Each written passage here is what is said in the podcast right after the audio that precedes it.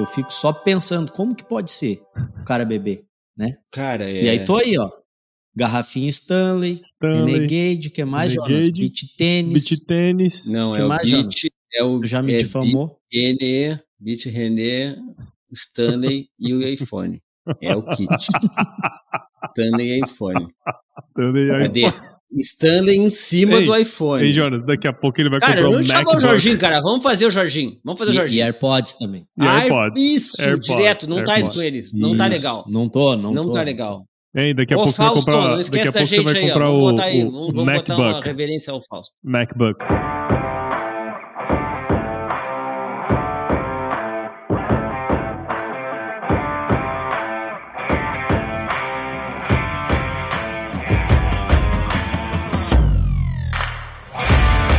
Ski. E aí, pessoa! Estamos começando mais um episódio dessa série super especial da gestão rural, que é um tema tão importante para o avanço sustentável do agronegócio. Sempre aqui com os meus parceiros da Escadiago, que a gente vai compartilhar, além de boas histórias, muito conhecimento sobre gestão de propriedades rurais. Então se prepare que a partir de agora o seu tempo vai passar com muito mais conteúdo. E nesse episódio especial, como todos, temos novamente o nosso querido convidado Antônio da Luz, CEO da AgroMoney, assessoria econômica, economista-chefe da Farsul, uma figurinha carimbada aqui no Gestão Rural. E tem uma novidade aí do ano passado pra cá, né, cara? Host do AgroTalks podcast, né? Falando vários assuntos ligados ao agronegócio, macroeconomia, enfim, todas as questões que são importantes aí. Como vocês bem sabem, o Antônio tem uma didática impressionante, então sempre ele tá por aqui. Antônio, muito obrigado por você estar aqui com a gente. Seja super bem-vindo ao Gestão Rural novamente, cara. Que nada, Paulo Ozaki. Quero, eu que quero agradecer a oportunidade de estar contigo de novo, com o Gabriel, com o Jonas. Para mim é um privilégio estar aqui no Gestão Rural, dentro do Agro Resenha, que é um podcast que eu escuto e gosto muito. Então, estar aqui é um privilégio, estar aqui de novo, então, um privilégio renovado, um, um super privilégio. Então, muito obrigado pelo convite. Espero que a gente ajude o pessoal a passar o tempo, nem ver o tempo passar, discutindo coisas que sejam úteis para o seu dia a dia. É isso aí, muito bom. Aí, ó, Jonas, Gabriel, como é que estão as coisas, meus amigos? Tamo aí, né? Comprei uma calcareadeira agora, viu? Para você que não está vendo, né? comprei você a que está calcareadeira. vai lá no YouTube, né? No YouTube do Gestão Rural. É, exatamente. E aí, Jonas Gibon Costa? Vamos lá. Vamos, vamos explorar o Antônio. Lights Anthony. Vamos escutar o Antônio. O Antônio é o mais falado, mais escutado. É o todo mundo. Eu só eu, eu tô rodando na internet Antônio aqui, Antônio ali, Antônio lá. Mas vamos nessa cruzada. Vamos Isso é trabalho, né? Futebol, é tra- Tá louco? Eu não sei. futebol é trabalho. Trabalho, não, e tá trabalho. indo nos lugares ainda. Não, e assim, ó, o- um privilégio é toda segunda receber um WhatsApp dele, né? Cedinho, toda segunda cedinho eu recebo um WhatsApp dele. Eu sei que é Com o robozinho, mas eu fico achando que é ele que me mandou. Com o AgroTalks. Tu até conversa com ele. Tu até conversa Claro, com ele. pá, obrigado aí. Ah, não veio o link, tal, né? Toda segunda eu recebo. Bom demais, bom demais. Ô, Antônio, pra gente então começar essa resenha aqui novamente, conta pra gente um pouquinho das novidades aí do ano passado, né? Já vai fazer quase um ano. Na verdade, quase um ano completo, né? Porque a gente gravou ano passado na Expo Inter e na semana seguinte ao à publicação deste episódio estará ocorrendo novamente a Expo Inter, né? Conta um pouquinho aí das novidades aí do ano passado pra cá, cara. Bom, é, Paulo, nós. Verdade, né? Pô, passou um ano, né? Que coisa incrível, como passa rápido. Ah, de lá para cá, muitas coisas mudaram, tanto no cenário é, para o produtor como no mundo. Muita coisa foi sacudida de lá para cá, né? Começando pela nossa é, produção aqui no Brasil, tivemos um, um plantio uma, da maior safra da história brasileira, que foi colhida agora, que está sendo colhida ainda, né? Já estamos na segunda safra, safra de inverno, mas lá, quando gravamos aquele podcast, foi onde tudo começou. E, e, um- e- e- começamos com o pé direito no Brasil, não todo o Brasil, no estado do Rio Grande do Sul, tivemos um ano que foi ruim, foi um ano de estiagem, não o suficiente para que o Brasil colhesse a maior safra da sua história. E eu acho que alguns aprendizados eh, surgiram no radar. E eu quero começar já esse episódio falando de um assunto bem, bem tenso, tá? mas necessário para nossa reflexão. Nós, quando gravamos a, a- a última vez, nós tínhamos uma, uma expectativa muito positiva que ela se confirmou para nossa produção. Só que, veja, nós tivemos uma super safra, batemos recorde, colhemos acima de 300 milhões pela primeira vez é, e já pulverizamos os 300 milhões, né? E não temos onde botar esse produto. Nós não temos é, onde como escoar esse produto. Nós aumentamos a produção de soja em 25 milhões de toneladas. Ainda bem que aumentaram, né, proporcionalmente a estrutura de armazenagem, as estradas, né, as rodovias aumentaram, uh, as ferrovias, as hidrovias, os portos, nosso querido uhum. e amado é, grande líder brasileiro, é, ministro Alexandre de Moraes, grande líder, coraçãozinho para ele aqui, eu não quero ser preso, tá? Então, coraçãozinho aqui para o nosso grande líder amado, nosso Kim Jong-un é, dos trópicos, saiu de cima da decisão da Ferrogrão, então nós estamos mandando lá para Miritituba. Verdade. A 163 está maravilhosa, o quilômetro ali, se não me engano, 33 ali em Paraná, que tranca para Paranaguá, tá tudo maravilha. Então, gente, assim, ó, as coisas melhoraram muito, né? É, ou não, não foi isso que aconteceu. Não, né? Não foi isso que aconteceu. Nós aumentamos a produção, criamos um PIB de 11,8%, carregamos o crescimento econômico do Brasil nas costas, literalmente, porque a indústria esse ano, se crescer 0,1, é, vai dar graças a Deus. O setor de serviços, se crescer meio por cento, tá bom, uh, e o agro deve crescer 11,8, trazendo aí o PIB do Brasil para casa aí dos do 1,5%. Então, uh, uh, nós estamos fazendo esse PIB. Só que nós estamos destruindo esse PIB. Porque quando eu pego uma carga uh, e tenho que mandar despachar essa carga do Mato Grosso pelo porto de Rio Grande, no sul do Rio Grande do Sul, eu estou ampliando o meu consumo intermediário. E consumo intermediário é o que destrói PIB, né? Já falamos disso aqui em outra, em outra ocasião. Uh, o valor adicionado é feito do valor bruto da produção menos o consumo intermediário. Frete é consumo intermediário. Aumentou o consumo intermediário, diminuiu o valor adicionado, diminuiu o PIB. Então nós estamos destruindo o PIB por falta de infraestrutura. E é uma vergonha, tá? Eu acho isso muito vergonhoso. Um, um país do tamanho do nosso uh, não ter uma infraestrutura mínima para acolher um, produ uma produção que está gerando o crescimento econômico único que tem no país. Isso é, isso, é, isso, é um, isso é, uma desconexão com a realidade. Ainda bem que o nosso presidente ele, ele teve uma atitude muito importante, que foi é, botar um bilhão e meio agora para venda de veículos, né? É uma coisa que ajuda bastante o problema logístico, sem dúvida. É, e é engraçado que aumentaram as vendas no mês e caiu a produção industrial, a produção de veículos. É o pessoal da, da indústria de, de veículos não é bobo. Então, nós destruindo dinheiro, fazendo déficit primário todo santo mês. Esse, o, o, governo, é, por enquanto, só fez superávit em janeiro, né? E nós estamos vendo uma, uh, o dinheiro ir e não estamos vendo uma, uma preocupação com essa infraestrutura. Agora mesmo tivemos o anúncio do novo PAC, né?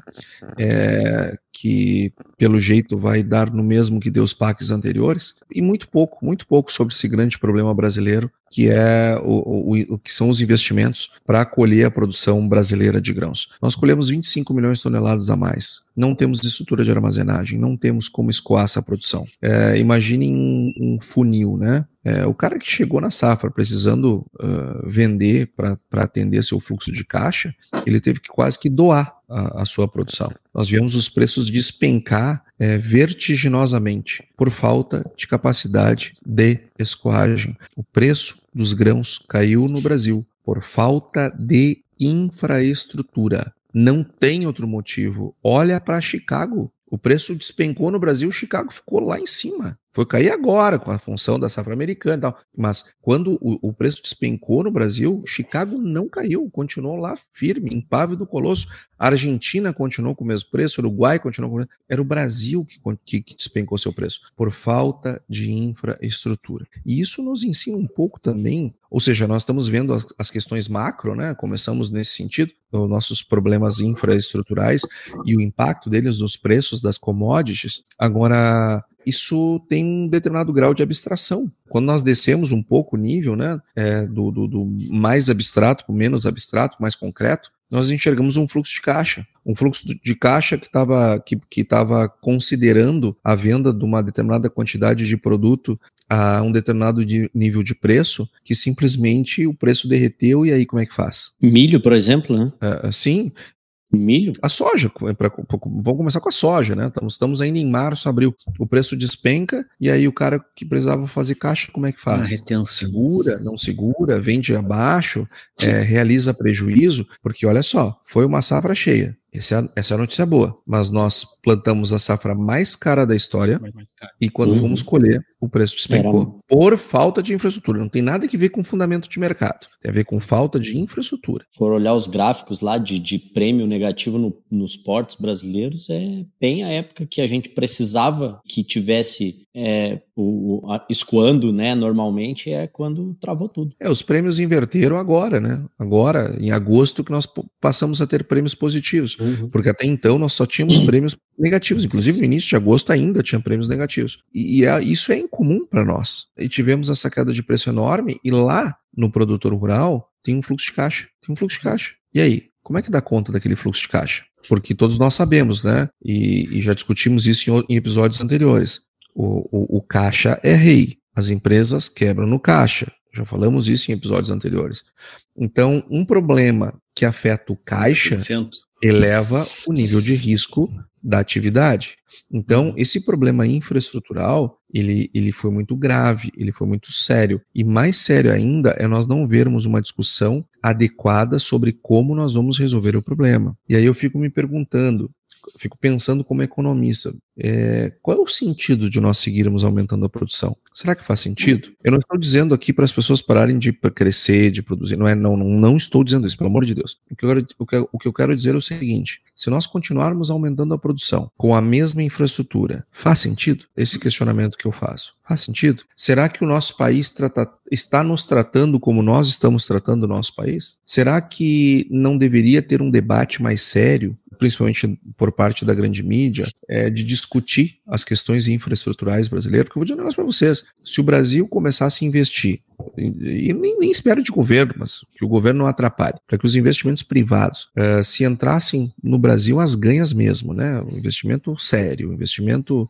é, smart money, né? Se nós tivermos a entrada de um dinheiro desses só para atender a demanda do agro, só para o agro, o PIB do Brasil já cresce aí 5, 6% ao ano. Só com, a, com, o investimento que precisa ser feito para atender a demanda do agro, fora os demais setores. Então, o Brasil está perdendo uma oportunidade imensa é, de, de, de, de, mudar de pele, de enriquecer. Porque daí nós não fazemos os investimentos necessários em infraestrutura que podiam fazer o Brasil crescer 5, 6% ao ano, e ao não fazer, a gente destrói o PIB que nós estamos criando lá no campo. Ou seja, nós perdemos duas vezes. E perdemos duas vezes numa janela histórica, numa janela de oportunidade que eu não sei se daqui a 10 anos nós vamos ter de novo. Então, de lá para cá, Paulo, nós comemoramos uma safra maravilhosa, de altíssimas produtividades na maior parte do país, é, com exceção do sul, uh, mas que infelizmente nós não temos um funil que começa com armazenagem, que passa por, por rodovias, ferrovias, hidrovias e portos, para que pudéssemos fazer o escoamento dessa produção na velocidade e no volume necessário para que não ficássemos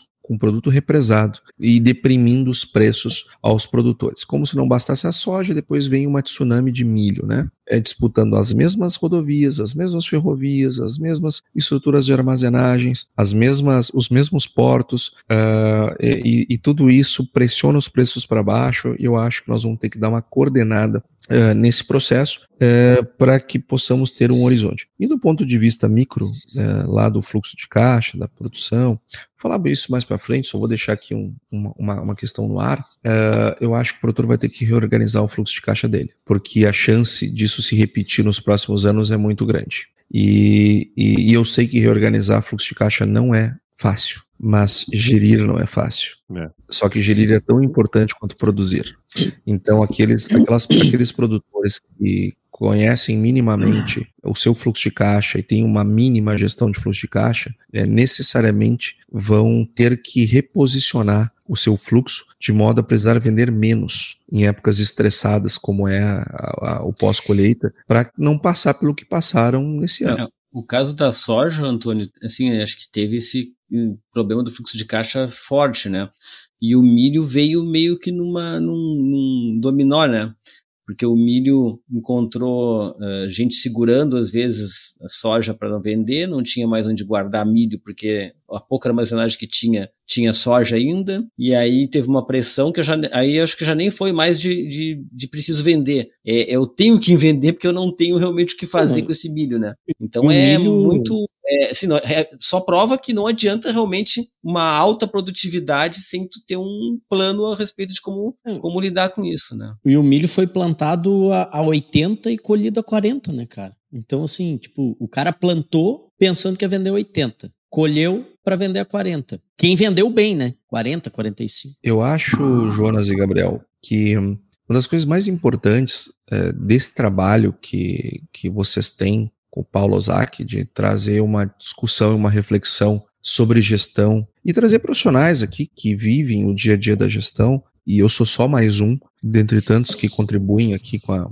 com, a, com uma visão sobre gestão, é, nós temos que compreender que a gestão ela é tão importante quanto a produção. Eu, nós precisamos todos nos desenvolver nas partes, nas questões gerenciais. Eu vou dar um exemplo. Vou pegar a tua frase, Gabriel, e eu vou, eu vou não contestá-la, tá? Eu vou, eu vou botar ela dentro de um determinado contexto para fazer, para trazer aqui um debate. O cara só pode plantar a 80 e esperar vender 80 se ele fez contrato. Isso. Então a coisa número não, um, ele fez contrato? Contigo. Ele fez concordo contrato? Contigo. Não, não fez. Fez contrato, então ele espera vender 80. Não fez contrato, então ele não espera. Ele não, ele não sabe quanto ele vai vender. Exatamente. Ele não sabe quanto ele vai vender. Ele vai vender a mercado. E mercado é mercado, certo? Pode ser 80, Exatamente. pode ser 120, pode ser 40. Tudo pode acontecer. Primeiro ponto.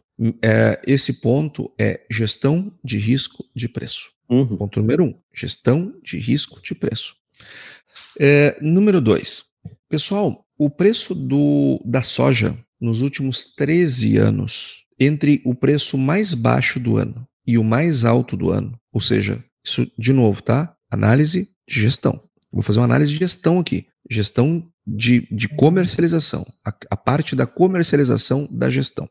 A soja varia, em média, dentro do ano, entre o pior preço do ano e o melhor preço do ano, 28%. 28%. que deu aqui. Eu pergunto para vocês, do que, que é feita a receita? Não é preço vezes quantidade? O que, que nós vemos os produtores 100% focados? E eu não estou dizendo que eles estão errados em focar nisso, tá? Eu estou aqui chamando atenção para que não é só isso que deve ter a atenção do produtor. Nós vemos eles aumentando a quantidade. Eu quero aumentar a quantidade por hectare. Quero produzir mais por hectare. Não estou dizendo que está errado. Só eu acho, como já disse em outras oportunidades aqui, acho que é um erro fazer isso como um fim em si mesmo. Ele tem que ser feito para ganhos de escala e coisas do tipo. Só que se a minha receita é preço vezes quantidade, não adianta eu pensar na quantidade e não pensar no preço. Porque senão eu posso colher mais e diminuir minha receita se eu vender, se eu vender mais perto do menor preço do ano. E, gente, eu estou falando, eu não, eu não disse 2%.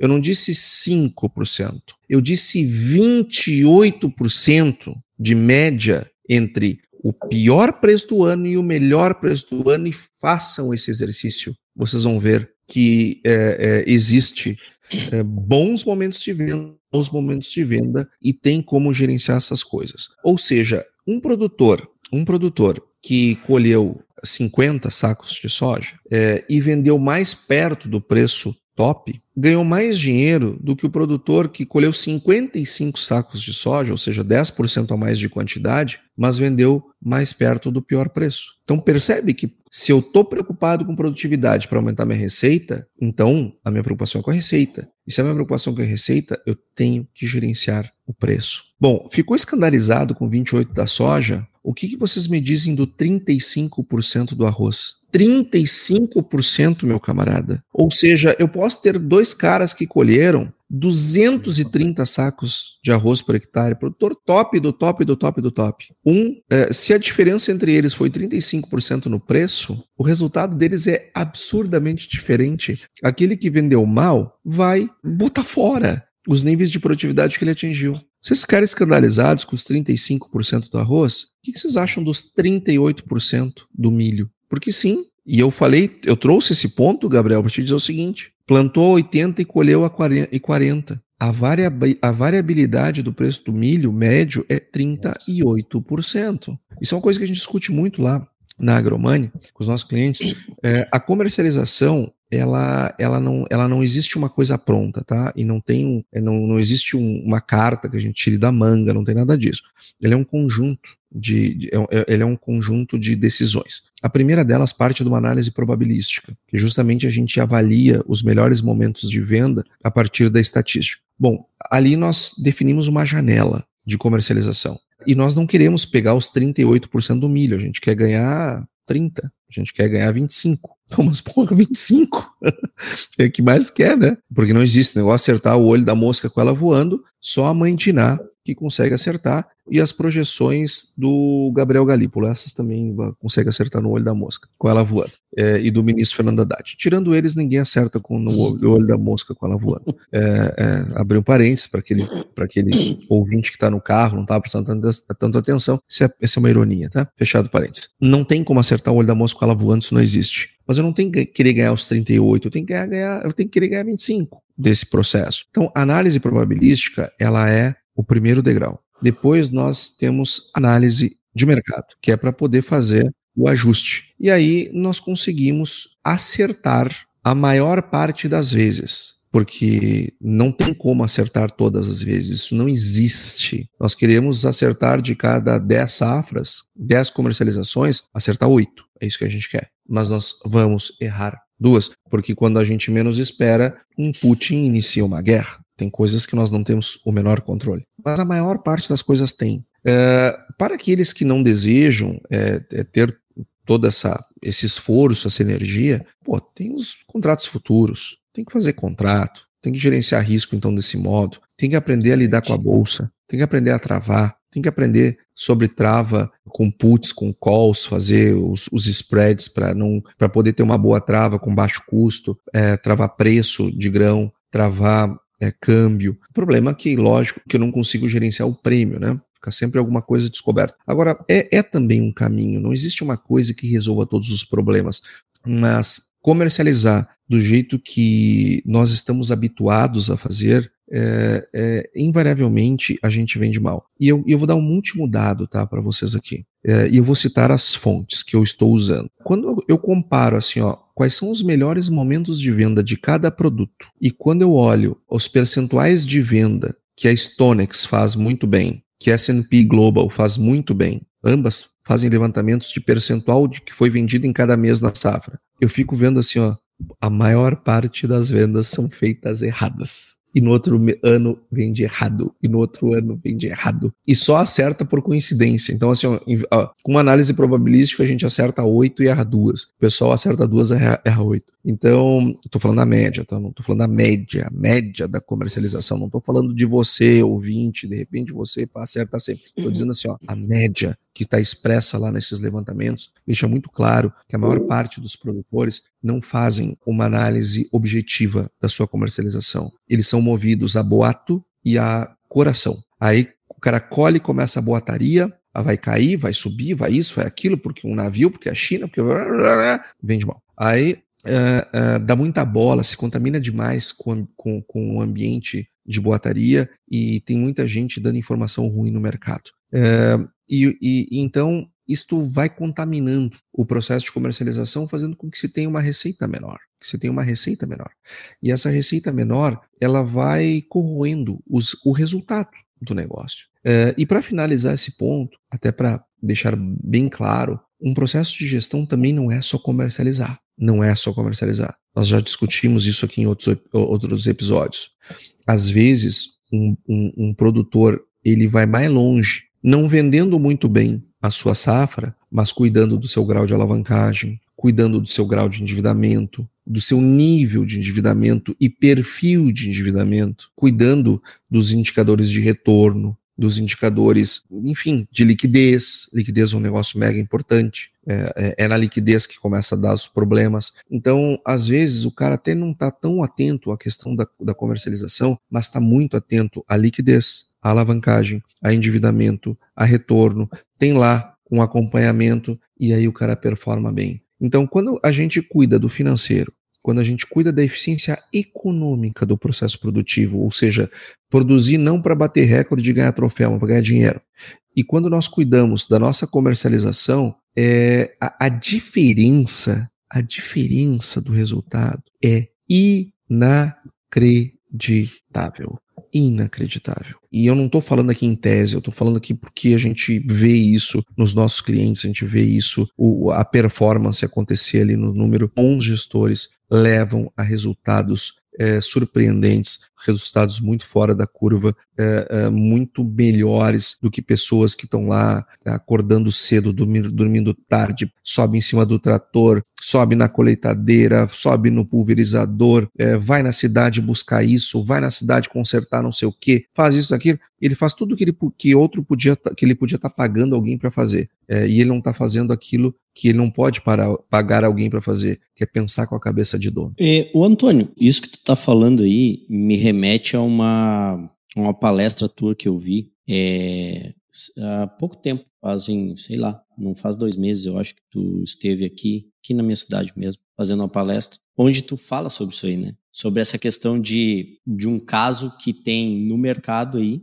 né, de um produtor gigante que quebrou produzindo, né, com produção, com, com produtividades altíssimas, mas que perdeu o foco do que era realmente importante, é, que era essa parte de, da gestão econômica do negócio. E... É, é. Gabriel, essa palestra, ela é uma palestra que fala de morte, porque ela hum. conta a história da morte de um negócio. E ela conta com os números, ela conta através dos indicadores. Sim, é e, fantástico. Então, não vou falar o nome da empresa aqui, porque era uma empresa listada em bolsa, enfim, os nossos ouvintes, a uhum. maioria deles conhece a empresa, enfim, uma empresa do agro, produtora de arroz, milho e soja. Aliás, soja, milho e algodão, é, eu não vou citar aqui o nome dela. Até porque eu tenho o máximo respeito pelos gestores, tá? Eu tenho o máximo respeito por eles, enfim, é, tem que entender as, as circunstâncias com que, a, com que aquelas decisões foram tomadas, mas o fato é que elas foram tomadas. Mas antes de contar essa história, que eu acho ela bastante instrutiva, é, por isso que eu gosto muito de fazer essa palestra. Porque a palestra, ela se faz sozinha. Eu só entro para ganhar o dinheiro mesmo, porque é, é, é, ela se faz sozinha. Porque se eu ficasse parado só passando os slides, as pessoas já iam se dar conta sozinha com o que aconteceu e onde é que os, os caras erraram. Então, é o dinheiro mais fácil de ganhar, é aquela palestra. Agora, como eu não consigo fechar a boca, eu fico lá falando o tempo todo. E tento trazer as pessoas para a sala de decisão que aqueles caras estavam. Uh, então, é uma palestra muito legal de se fazer, porque eu tenho certeza que ela tira muita gente que estava no rumo do abismo a pessoa desvia porque ela começa a olhar para coisas que ela não olhava. Então eu gosto muito de fazer essa palestra. Mas antes de entrar nela, nos detalhes dela, Paulo, deixa eu contar, como é um assunto, é, um assunto é, ruim, né, a morte do negócio, deixa eu contar um caso aqui é, é, engraçado sobre essa palestra. Eu cheguei lá na, na cidade do, do Gabriel é, para fazer a palestra, feliz da vida. Chego no ambiente, era um galpão, assim, um ginásio enorme, lindo, feito com emenda parlamentar, coisa top, coisa fina. Uhum. Uh, uh, pensa assim um lugar que cabe gente pra burro assim lá dentro. Cabe gente pra cacete naquele lugar. E, e tanto é que os caras fizeram uma quadra poliesportiva. Entupiram de cadeira. Aí eu, porra, vai ser um, vai ser enorme, né? Vai ser do cacete, porra, vai ser uma palestra assim memorável. Aí eu chego no horário da palestra. É foda isso. Tô eu, o Gabriel, o presidente do sindicato e mais assim, e, aquele, e aquele galpão imenso lá, né? Porra, é um puta de um palco, um droga. Assim, ó, do, e, Cara, um telão, meter um telão de LED para ele projetar a, a palestra. Cara, um negócio Sim, top. E aí tu diz onde é que os produtores estavam nesse momento, Antônio? Fala aí. Eu não, eu sei lá onde eles estavam, porque é da, do, Estavam da tomando o chopp e comendo churrasco. É, é que tinha sido logo depois do almoço, né? E assim, ó, ah, do nada, ainda bem que do nada, quando viu assim, veio, veio, eu acho que o pessoal se combinou, não é possível, que veio todo mundo, assim, aí veio aquela, aquela massa de gente é, pro nosso alívio, assim, meio do Gabriel, do presidente do sindicato, veio aquele monte de gente, assim, graças a Deus. Aí a palestra foi, foi legal, é, mas nós tomamos um susto nessa palestra aí. É, bom, do que que trata essa palestra? Nós fizemos uma autópsia, uma autópsia numa empresa que morreu, numa empresa que, é, do seu estado, e, e via aquilo com muita preocupação e eles queriam fazer eh, algo para produzir mais, porque eles entendiam que produzindo mais por hectare, eles iam conseguir melhorar os seus resultados financeiros. E assim eles fizeram. Eles fizeram investimentos muito fortes em máquinas, agricultura de precisão, é, é, treinaram, aumentaram o treinamento das pessoas, fizeram um monte de medidas que, se nós olharmos isoladamente, ó, fizeram isso, isso, isso, isso. Todos nós queremos fazer isso nos nossos negócios. Todos nós. Tudo que eles fizeram não é errado. Tudo aquilo é certo. Tudo, tudo aquilo ali é algo desejável. E deu super certo o que eles fizeram. Aumentaram as produtividades, diminuíram uh, o tempo para plantar, porque um dos problemas deles é que eles plantavam fora da janela ideal, e isso diminuía a produtividade, tinha que aumentar uh, o maquinário. Fizeram investimentos em máquinas, diminuíram a janela de plantio, diminuíram a janela de colheita, diminuíram a janela de, de pulverização, melhoraram o capital humano deles, criaram uma cultura maravilhosa. Eles, os resultados uh, aumentar assim enormemente a quantidade de área com a, sob a agricultura de precisão. Os caras fizeram assim ó, uma revolução, as produtividades explodiram, uma pena que eles quebraram. Tirando o fato deles terem quebrado, foi ótimo, mas eles quebraram lindo, sabe? Quebraram bonito. É, a fotografia, fotografia linda assim, ó, do negócio. Uma pena que quebrou. É, e quando a gente vai entender o porquê que um negócio desses, fazendo o que é certo, quebrou, é porque eles fizeram o que é certo na hora errada. Na hora errada. Eles fizeram o que é certo sem estar adequadamente, eles estarem preparados, é, adequados, preparados, uh, estarem preparados adequadamente naquele momento. Eles estavam com níveis de endividamento alto e, sobretudo, estavam com baixa liquidez e muita alavancagem. No momento que eles fizeram esse movimento, teve um problema climático no ano seguinte. E aí, meu amigo, aí eles se enterraram. E aí eles, todo o resultado de lavoura que eles tinham a mais não pagava o juro do que eles fizeram, porque eles já estavam muito alavancados. Então, por isso que quando a gente vai fazer um investimento, um investimento muito pesado, nós sempre temos que avaliar níveis de alavancagem, níveis de, de endividamento, os níveis de retorno que eu tenho, quais os que eu, os que eu quero obter. Nós temos que olhar para fluxo de caixa, nós temos que olhar e assim, ó, tem número. Essa é a boa notícia. Não, Antônio, tem que ter fé. Bom, é, dizem que ajuda, tá? É, dizem que ajuda. Agora, por exemplo, eu vou, eu vou dar um indicador aqui, tá? É, eles tinham um CGL, capital de giro líquido, que, que mede a liquidez é, direta do, do balanço, né? É, é, essa liquidez deles, em, a, o CGL em relação ao passivo circulante, dava 34%. Cara, 34% é um CGL baixo para o dia a dia. Ainda mais, imagina fazer o que eles fizeram. Longo prazo. Eles tinham que primeiro ter levantado a liquidez deles para uns 150, para então fazer o que eles fizeram. Ah, mas eu ia continuar produzindo é, abaixo da média do Estado? Sim. Mas não ia quebrar. Mas não ia quebrar. não ia quebrar. Tá?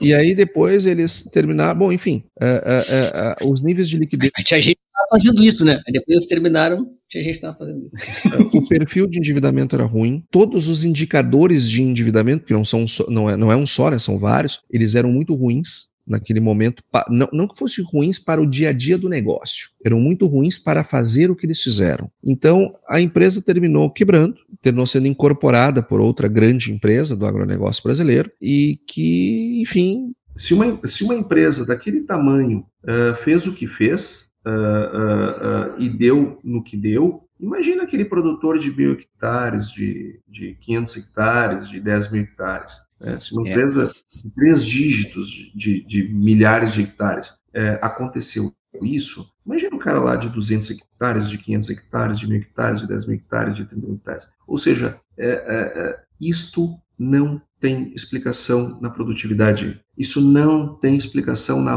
na marca. Isso não tem explicação no pacote tecnológico. Isso não tem explicação na semente da variedade que escolheu. Isso tem explicação na gestão. Mas, Antônio, eu, isso que tu falou agora é, é, importante a gente chamar atenção, porque às vezes o cara vai para uma palestra e fica escutando falar de um grande grupo e não sei o quê, tá? Ele fica até com certo medo, mas ele não consegue trazer o reflexo daquilo que o grande grupo fez na vidinha dele lá, na vida dele, do cara de 500 hectares, do cara de mil hectares e tal. Então, é, basicamente é, é, investir o dinheiro que tu não tem de onde tirar depois, né? Assim, o que aconteceu foi que foi piorando o endividamento, né? E, e essas, essas, esse tipo de coisa a gente faz fácil fácil. É só ficar olhando para o outro que está fazendo e a gente não está sabendo qual é o resultado que ele está tendo, né? Que acontece muito, né? De olhar para o vizinho e tal e achar que, pô, o cara está indo para frente porque o cara comprou uma máquina nova, porque o cara está investindo em tal negócio, porque o cara colheu 20 sacos a mais do que eu e tal, e não olhar para o que interessa, que é saber o, o que que tu tá fazendo, né? Que dinheiro que tu tá conseguindo fazer, quanto que tu tá gastando, quanto que tu tá conseguindo de receita, né? A gente falou ali, tu falou no início ali da, da pressão, né, né de, de, de comercialização, né? De como tá mais, é, como comercializar melhor e tal. Se tu tem uma pressão é, de custo já, né? Tu já teve um custo muito mais alto que os outros, tu já tem um fluxo de caixa quebrado, né? Que tu tá precisando vender para poder se, te manter e tal. Tudo isso acaba com essa tua comercialização também, né? Porque te pressiona a vender naquela hora, porque tu não tem onde tirar o dinheiro e tal. Então, acho que a gente já brincou em outra época ali, é, nada, nenhum investimento é tão bom quanto dinheiro, né? Assim, é, o, o, é, o produtor precisa entender que ele não pode viver um dia depois do outro. Jonas, é, esse, essa sua fala, é, além de me, de me trazer bons argumentos, me traz boas lembranças. Porque vir aqui pela quarta vez, eu acho que eu estou participando do podcast, eu já nem sei mais. mais quinta vez. Sim. Quinta vez. Penta, penta. Todo mundo tenta, mas só o Antônio é penta. imagina, ima, imagina o meu esforço tá, para estar tá trazendo coisa nova. É, ainda bem que tem. Agora também é é, é, é, é, aumenta o desafio, né? Vir pela quinta vez. Agora, porque tem, nós temos que trazer conteúdos diferentes. Mas, por outro lado, tem um lado muito bom, porque eu posso falar algo que foi dito lá e as pessoas podem lá ouvir. Aliás, recomendo que faça. Nós dissemos, Jonas, lá atrás, antes de dar crise, quando estava tudo muito bom, quando as pessoas estavam nadando de braçada no agro, nós tínhamos o ano que, o, que os produtores quebram não é no ano ruim. Os produtores quebram no ano bom. Bom. E vira e mexe nós falamos isso aqui por aqui, né? Vira e mexe a gente está sempre falando sobre isso aqui. Eu ouço, Exatamente. eu ouço. Eu ouço. O ano que o produtor quebra, o ano que o produtor quebra. Vocês estão toda hora dizendo, tá? Mas essa frase tem, essa frase ela tem um autor, sim, tá? É. Sim, essa aí. Jamais. Deixa eu reivindicar, deixa eu reivindicar meu Não, não, não. Da luz, vírgula, Antônio. É Brincadeiras à parte. Nós cansamos de dizer aqui: o ano que o produtor quebra não é no ano ruim. O ano ruim é o ano que é feita a, a celebração de, de velório dele, quando ele é enterrado. Mas ele quebra no ano bom. Porque no ano ruim ele não tem escolha nenhuma. No ano bom ele tem muitas escolhas e faz a errada. Aí é que ele hum. quebra. Então, e, e, também nós falamos em outro episódio, falamos bastante sobre isso, que uh, os negócios quebram no caixa. Então, o primeiro investimento que eu tenho que fazer é em caixa. Gente, colocar dinheiro no caixa é investir em caixa. Nós achamos que investir é comprar uma terra nova, é comprar uma máquina. Não, não. Isso também é investimento. Mas esses investimentos, eles vêm depois do número um dos investimentos, que é investimento em caixa. caixa. Um negócio capitalizado não quebra. Um negócio capitalizado compra insumos, que também tem uma variância enorme, que tinha que se dizer, né? A variância dos insumos é mais ou menos 25%. Pegando fertilizantes e defensivos, a média é 25% entre o melhor momento de comprar no ano e pior momento de comprar no ano. Então imagina, eu tenho 25% nos, nos insumos e eu tenho é, 28, 35, 38% no produto. Percebe que comercialização é algo que tem que ser dado mais atenção no processo? Mas vamos lá. Só consegue comprar melhor e vender melhor quem tem caixa. Eu não faço isso com boa vontade. Eu não faço isso com fé. Eu não faço isso com esperança. Eu faço isso com dinheiro. Eu faço isso com caixa. Se eu não tiver caixa, não rola. Compro mal, vendo mal. E um outro ponto, é, é, Jonas, que é, tu trazes com muita, com muita clareza, é, é a, é a relação que a gente tem olhando o vizinho. Vou, vou usar a sua mesma metáfora. Quando eu olho para a lavoura do vizinho, e eu acho legal olhar para a lavoura do vizinho. Acho legal, a gente aprende muito com o vizinho. Às vezes a gente aprende o que não fazer, que também é um aprendizado. Também é um aprendizado. Porque Ótimo. às vezes o cara faz um, um, uma, uma experiência num determinado talhão para ver no que vai dar, apostando que vai dar certo errado. Bom, aí hum. ele vê ali, bom, já, já sei que errado, não faço. É, é, uhum. isso é sabedoria, né? É aprender com os erros dos outros. É, ou, então, olhar para a lavoura do vizinho, nós aprendemos muito. Geralmente, o que fazer. Geralmente, o que fazer. Eventualmente, o que não fazer. Então, eu acho muito bacana olhar para a lavoura do vizinho. Fazer benchmark é importante, em dia de campo é importante. O cara está abrindo lá a, a, a granja dele, a lavoura dele para ser vista, vai, porque com certeza você vai tirar aprendizado de lá, por melhor que você seja. Sempre tem alguma coisa para aprender. Agora, a lavoura dele eu enxergo, as finanças dele não. Vou repetir. A lavoura eu enxergo, as finanças não. Eu não consigo enxergar o nível de alavancagem dele, o nível de liquidez, o nível de endividamento, é, é, é, os indicadores de retorno. Eu não consigo entender o timing do capital de giro dele. Eu não consigo enxergar como é que é a gestão do capital de giro dele. Eu não consigo ver nada dessas coisas. Eu só consigo ver o que ele está obtendo de resultado físico mas eu não consigo ver nada do ponto de vista financeiro. Então, por isso que nós vemos, às vezes, um produtor que não é uma referência na região em termos de lavoura, mas o cara está lá sempre progredindo. E nós temos uns caras que são tops, que aparecem lá com, na, na, com a sua lavoura lá, lindíssimo. É, vou fazer aqui um, sei lá, melhor maquinário que tem. E aí o cara simplesmente, é, quando vê, quebra. Ou seja, o que está por trás de uma coisa e da outra? Gestão. Gestão. E a gestão, quando nós falamos gestão rural, e vocês trazem isso com muita clareza aqui no podcast, gestão não é só do que eu estou falando, né? Eu estou falando da gestão financeira, que é o meu business, que é onde eu consigo é, é, navegar com mais, com mais, é, aonde me dá pé, digamos assim, aonde eu conheço melhor, onde eu me sinto mais à vontade. Agora, eu tenho gestão de pessoas, que é fundamental. Gerir pessoas cada vez mais é desafiador. Gerir processos, porque a definição, a decisão que eu vou, eu vou passar o pulverizador amanhã naquele talhão, isso é gestão de processo. E nem sempre eu faço as coisas quando eu quero, eu faço quando eu consigo. Isso é gestão, gestão de processos. Eu tenho, ou seja, eu tenho vários, eu, vários tipos de gestão dentro da gestão. Eu estou falando aqui da gestão financeira, que é onde me dá pé. Então, isso mostra que tem muita coisa para o produtor olhar como gestor que ele é. Porque o produtor, ele diz, não, eu sou sojicultor, eu sou arrozeiro, eu sou é, é, produtor, sei lá, de cana, eu sou produtor de algodão. Bom, eu sei que você é tudo isso. Só que tem uma coisa que é antes disso tudo. Se eu sou alguém que compro insumos com dinheiro e transformo em produto que eu vou transformar em dinheiro, o início e o fim do meu negócio é dinheiro. Todo o resto é meio, para eu botar 10 e tirar 20, tirar 15 lá na ponta. Então eu tô, eu tô botando dinheiro para tirar dinheiro. O meu negócio é financeiro. Então eu preciso gerir, porque dinheiro não aceita desaforo e não leva desaforo para casa. Se você não respeita seu dinheiro, seu, despeito, seu dinheiro não vai o respeitar. Tem uma coisa. Maria, velho, minhas costas tá até me... doendo aqui, tanta lapada. Gestão Rural o podcast que facilita o entendimento sobre gestão de fazendas. Tem um negócio, né? A gente está falando, o Antônio está falando tudo isso aí, está falando, a gente falou de quebrar um monte de vezes, falando de endividamento e tal. Tudo isso só pode ser falado porque ser produtor rural no Brasil, é, assim, a, a agricultura né, e a pecuária são duas atividades que dão de dinheiro, que dão resultado. Porque se não tivesse dinheiro, não tiver.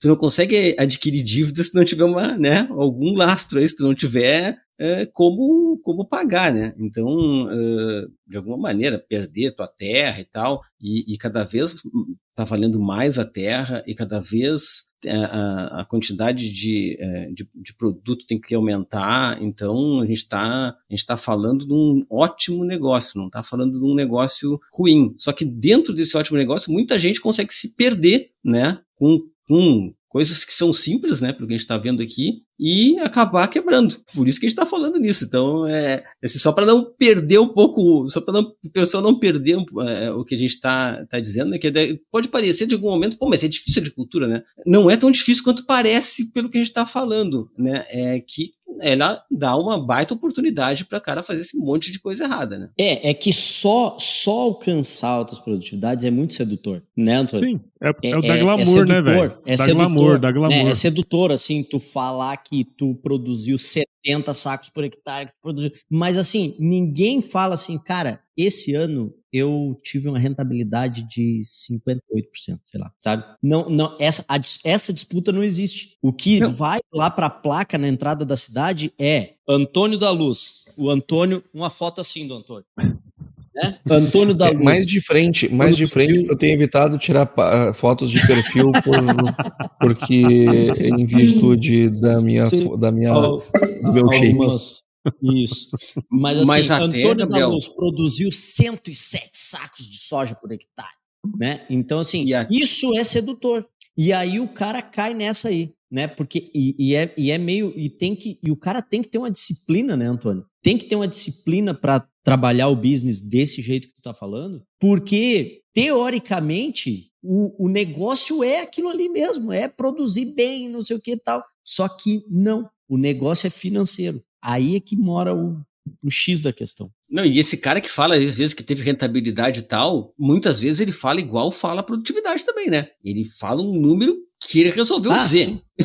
assim, também, também ele resolveu dizer que número. O cálculo da produtividade é mais fácil porque a máquina está ajudando ali, né? Uhum, o da rentabilidade ele fica sonhando às vezes.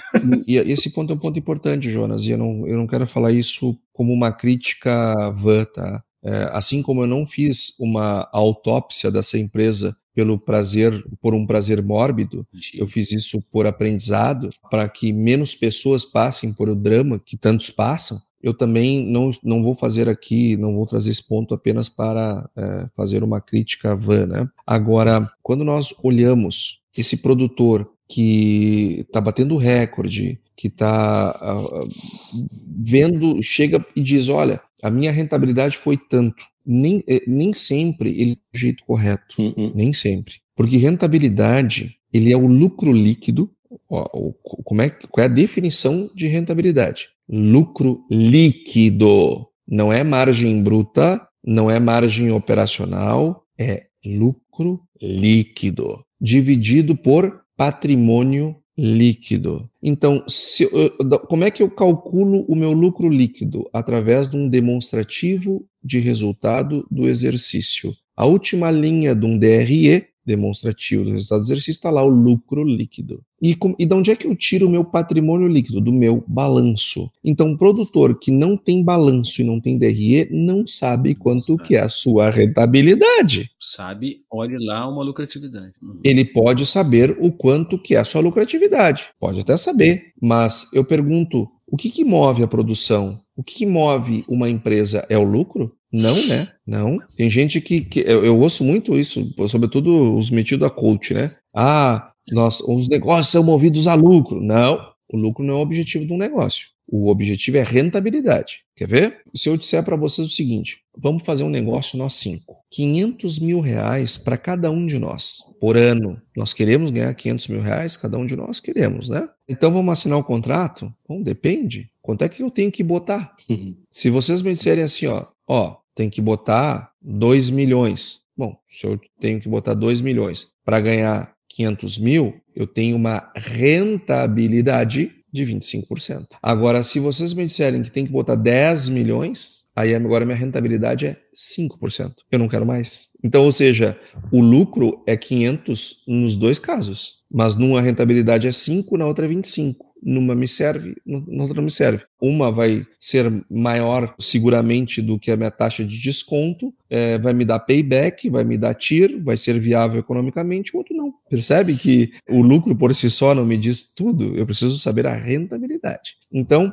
é, só calcula corretamente a, a, rentabilidade quem tem balanço, quem tem DRE, que é uma coisa que todo produtor tinha que ter. Aliás, eu já disse isso em outra oportunidade, né? Só vou recuperar. O balanço foi inventado por um padre, por um frei, sei lá, me perdoem os, os ortodoxos que, que levam a, a, nomenclatura eh, com mais conhecimento do que eu, seis anos antes do Brasil ser descoberto. Então, assim, ó, é um negócio que tá aí até hoje, tem mais de 500 anos e está aí. Então, assim, ó, é, funciona, né? Todas as empresas SA são obrigadas a publicar, não só ter, mas publicar, né? Então, para alguma coisa isso serve, né? Então, nós temos que ter. É, não tem como gerir sem ter os instrumentos financeiros adequados. E, e, e aí, vou fazer aqui um jabá, é muito difícil tu ter os instrumentos correto se não tiver um software que te auxilie, como é o caso do Scadiagro, que aliás vários dos meus clientes têm, a maioria dos meus clientes tem Scadiagro. Então é muito difícil é, esses números sem um software, mas também é importante ter um software e analisar os números. Tá? Então, só ter o software, não fazer análise também não, não adianta nada. Não resolve sozinho. Não então, é então assim, ó, às vezes as pessoas confundem margem bruta com rentabilidade. E, a, e entre a margem bruta e a margem operacional, eu tenho as minhas despesas, que muitas vezes fazem com que a minha margem operacional despenque em relação à bruta. E eu tenho que entender o porquê. Porque ao entender o porquê, eu vou entender as minhas batalhas, onde é que eu estou bem, onde é que eu estou mal, o que eu preciso melhorar. Uh, e entre a operacional e a líquida, tenho o financeiro, os juros, depreciação, impostos. Então, que é lá onde eu vou ter lá o meu EBIT e o meu EBITDA, é, entre ele e meu lucro líquido, eu tenho muita coisa para avaliar que pode estar drenando o resultado do negócio. Então, gente, eu sinceramente eu quero dar aqui duas notícias, uma notícia boa e uma ruim. A notícia ruim é que muitas, muito poucas pessoas é, fazem uma gestão de fato do seu negócio, como uma empresa deve ser gerida, e o cara está faturando milhões, e está gerindo no oba-oba quando ele era pequenininho, ou, quando, ou, como, ou quando o agro permitia essas coisas. É uma gestão mais simples. E a notícia boa é que é uma barbada. Se você aprendeu a produzir, gerir com a técnica de gestão, é muito mais fácil. É, meus amigos. Tudo bem. Mata aula, hein, cara? Pelo amor de Deus. Muito obrigado. E você vê como é que é, né, cara? Como as coisas são amarradas, né, cara? Assim, puta, até arrepiei aqui, porque a gente falou pra caralho isso aí, meu. Lá no episódio 6, cara. Acho que era 5 e 6, velho. A gente falou exatamente isso aí. É. E eu lembro que na época a gente recebeu um monte de, de mensagem falando assim: puta, aquilo que o Antônio falou, não sei o que tem. A pessoa que ouviu aquilo lá naquela época e falou assim: opa. Esqueça alguma coisa? Espera aí, deixa eu olhar para dentro de casa e fazer o que eu tenho que fazer para esse cara hoje vai falar assim, é, é, é, Antônio na Terra, né? Deus no céu e Antônio na Terra, né? Agora, o cara que olhou e falou assim: ah, esse gaúcho aí tá falando um monte de merda aí, deixa eu desligar essa porra. Uhum. Quer dizer, esse cara tá fudido, né? Mas é, cara. É verdade. É, é, muito louco, né, cara? Com o poder que a gente tem aqui de, de trazer coisas boas, né? O Antônio sempre tem o poder de trazer coisas boas de uma maneira clara pra gente entender. E, cara, só agradecer mesmo, viu, Antônio? Puta aula que você deu aí. Acho que essa recuperação de tudo que a gente falou lá atrás, né? E especialmente nesse momento agora, é, para mim, mostrou a importância que a gente tem de, de, de, de trazer, né, pessoas para falar sobre isso aqui, porque se a gente conseguir salvar um, né, cara? Se a gente salvar um, já tá bom é. pra caramba, né? É, mas a gente salva, viu? Porque é uma e duas, andando por esse Brasil aí, é, alguém chega para mim e me traz uma algo como você tá falando agora. É, é, não tanto como porque nós somos muito amigos, mas, mas nesse mesmo sentido. É dizer assim, pô, Antônio, eu vi lá o podcast lá, eu vi aquele negócio que você falou, e eu tava pronto para fazer não sei o que, aí eu resolvi mudar e fiz não sei o que, pô, ainda bem que eu mudei, ainda bem que eu vi aquele podcast, ainda bem que eu não fiz aquilo, porque senão, depois do que aconteceu, essa queda de preço, essa seca, essa não sei o que, hoje eu estaria ferrado. Só que não tem nenhuma não tem nenhuma santidade, não tem nenhum talento em mim no que eu estou dizendo. Eu só estou dividindo um conhecimento que não é meu, eu só estou repassando. É, é, um conhecimento que, infelizmente e lamentavelmente, não fui eu que inventei. Quisera eu ter inventado essas coisas que eu falei aqui. Só estou repassando. Com uma pitada de experiência e de aplicação, que termina tornando um pouco mais claro. Então, ainda bem que a gente ouve muito isso. É, é, e, e, por isso a importância de veículos como AgroResenha, como Gestão Rural, é, para poder trazer esse debate para as pessoas, trazer essa discussão. Ninguém quer aqui ensinar o padre a rezar missa. Nós queremos aqui ajudar as pessoas a ter uma performance do agro do século XXI, gente. Porque o agro do século XXI é o seguinte: nós levamos 500 anos para produzir 100 milhões de toneladas. 500 anos. Produzimos em 2001. Depois nós levamos 14 anos para produzir mais 100. Depois nós levamos 8 anos para agregar mais 100. Nós estamos dobrando nossa produção em tempo cada vez menor. Estamos levando 13 anos para dobrar a produção. Em 2035, nós vamos ser a maior agricultura do mundo. Vamos passar os Estados Unidos longe. Gente, nós temos que cuidar da gestão. Não é só produção. Nós temos que cuidar da gestão. Começamos a falar nesse podcast falando de infraestrutura. Nós temos que debater infraestrutura. Nós temos que debater infraestrutura. Porque não adianta eu produzir muito na fazenda e depois não ter por onde tirar o que eu produzi. Eu tenho que discutir o, o, a gestão do meu negócio. E agora, juntando tudo, se eu entender que a partir de agora existe um risco iminente do jogo ser esse, ou seja, eu colher e o sistema e colapsar por, por, por falta de infraestrutura, cara, eu tenho que me segurar no meu caixa para não vender nessa época. E ter como guardar, né, Antônio? Porque, tipo assim, Sim, tu falou um negócio aí, por exemplo, assim, ó, esse ano, esse ano a gente produziu 319 milhões de toneladas e a gente armazenou 192 milhões. Aí em 2034 aqui, ó, eu tenho um gráfico aqui, se continuar nessa mesma pegada aí, a, o aumento do, da, da produção e o, e, e o aumento de, da capacidade de armazenagem, a gente vai armazenar 261 milhões de toneladas e vamos produzir 645 milhões. Tipo, cara, sabe? Tem que saber. E o problema, também, e o né? problema estrutural e o, e o, problema do país, né? O problema estrutural, o problema, o problema de logística e tal, ele não, ele não vai se resolver nessa Não, a pessoa claro que, tem assim, que olhar para dentro. Totalmente concordo totalmente não. com o Antônio. Tem que debater Tudo. isso, que isso faz parte, claro. assim, que o governo precisa né, né, tomar uma atitude com relação a isso também. Mas assim, o produtor ele tem que entender é, que o prejuízo vai cair no colo dele, não é? Né? Então ele, e aí ele, ele, também. Ele tem que. A gente não está falando contra fazer... de qualquer maneira, não. A gente está falando contra investimento impensado, investimento sem objetivo, investimento que não, né? Tem que, é, tem que fazer caixa para segurar, tem que ter onde guardar para segurar, né? O cara cara tem que, tem que pensar bem isso. Essa gestão é. Se despencar preço na safra é, é, é o nosso novo normal, eu preciso ter capacidade de armazenar e capacidade de caixa para segurar produto para vender fora desse período. É, isso é uma coisa óbvia. Só que isso é gestão e não é fácil fazer. Depende de gestão.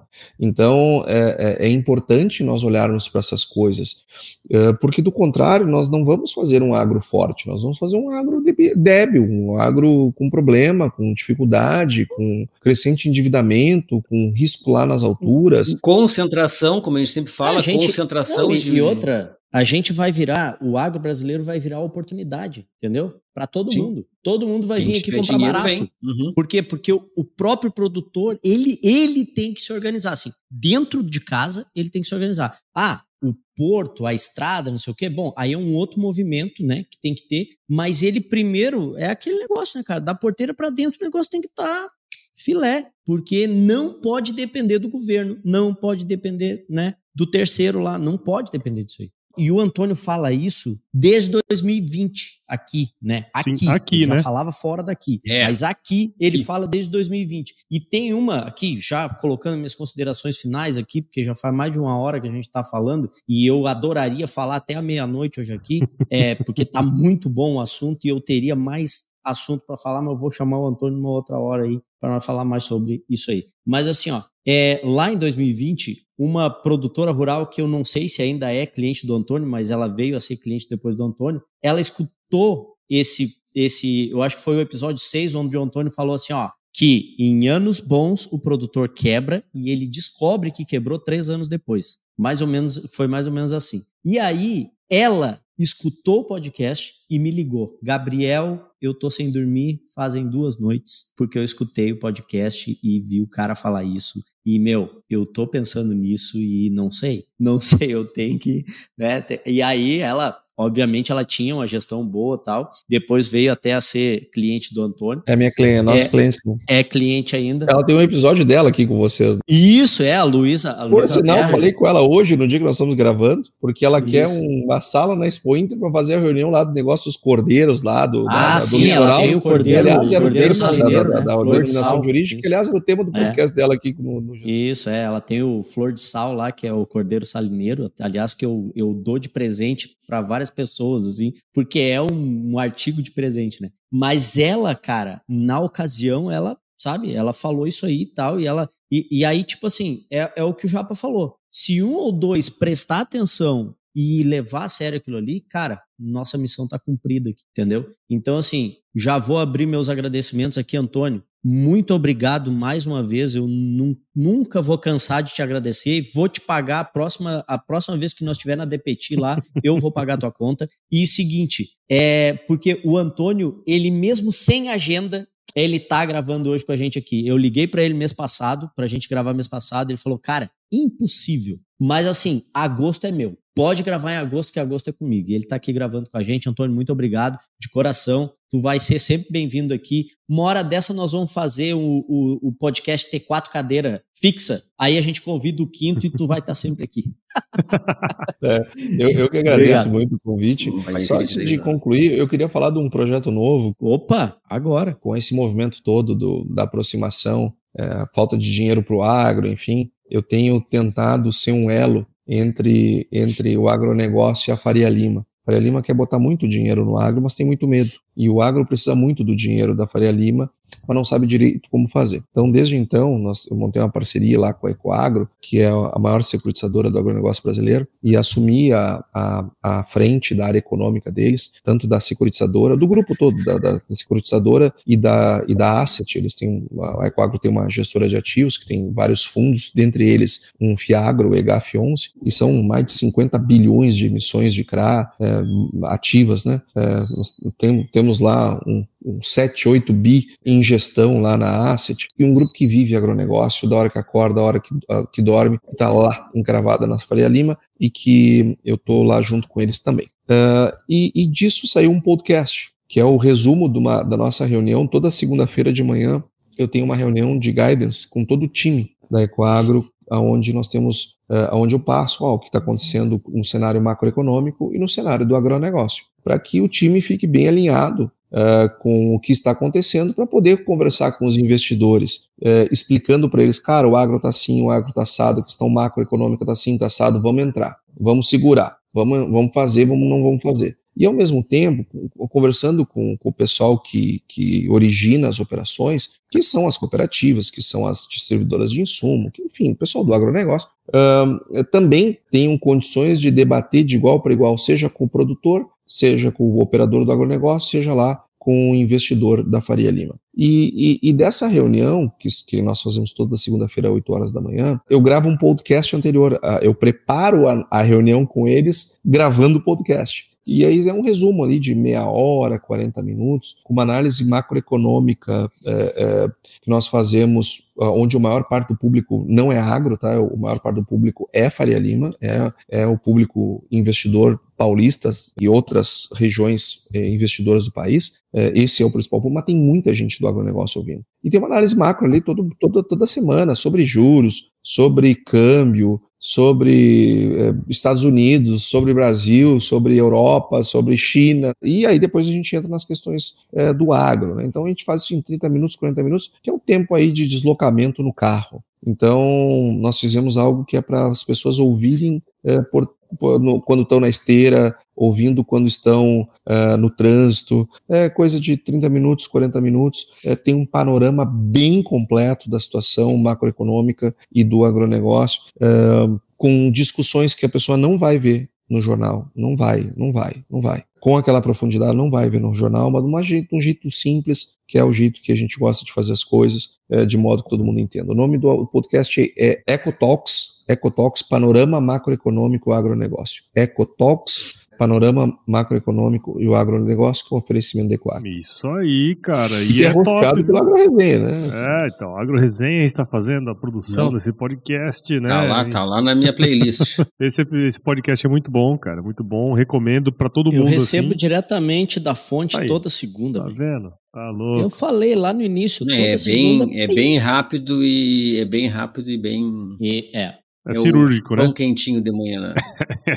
pão quentinho de manhã, muito bom. E, e, é um público e que eu achei que ia ser bem nichado, né? Que ia ser um público assim, bem Faria Limer mesmo, e que, e que é, mas eu achava que ia ser uma, uma audiência baixa. É, mas, pô, nós já temos lá vários milhares de ouvintes lá, que coisa maravilhosa, né? Então, é um negócio que deu muito certo, projeto muito bacana. E eu também quero falar aqui do meu arroba, né? Um arroba Antônio da Luz underline economista, Antônio da Luz underline economista lá no Instagram, no TikTok, a uma e duas nós estamos é, lançando lá análises é, e materiais que podem ser úteis pro, pra, para o, o, produtor e para todo o pessoal do agronegócio. Muito bom, seu Antônio da Luz, muito obrigado novamente, é sempre um prazer inenarrável tê-lo aqui conosco, né, cara? Afinal, não é sempre, né, que a gente tá aí junto, mas toda vez que você vem é uma lapada nas costas de quem tá despreparado.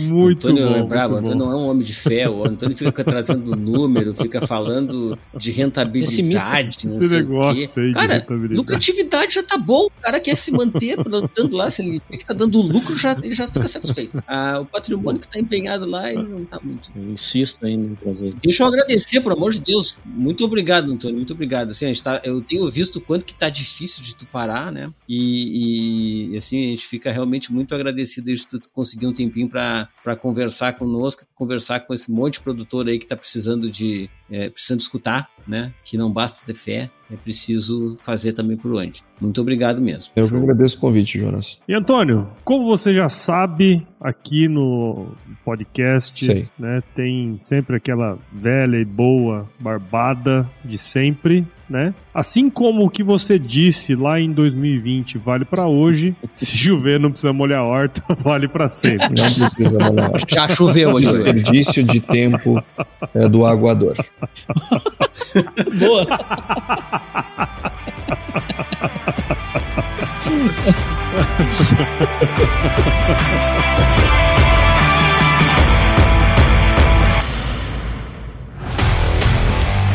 E aí, você gostou desse podcast? Se gostou, considere compartilhar esse episódio com alguma pessoa que irá se beneficiar desse conteúdo e nos ajude a alcançar ainda mais pessoas. O roteiro e apresentação desse episódio foi do Paulo Ozaki, a produção do Agro Resenha e a edição do Senhor A.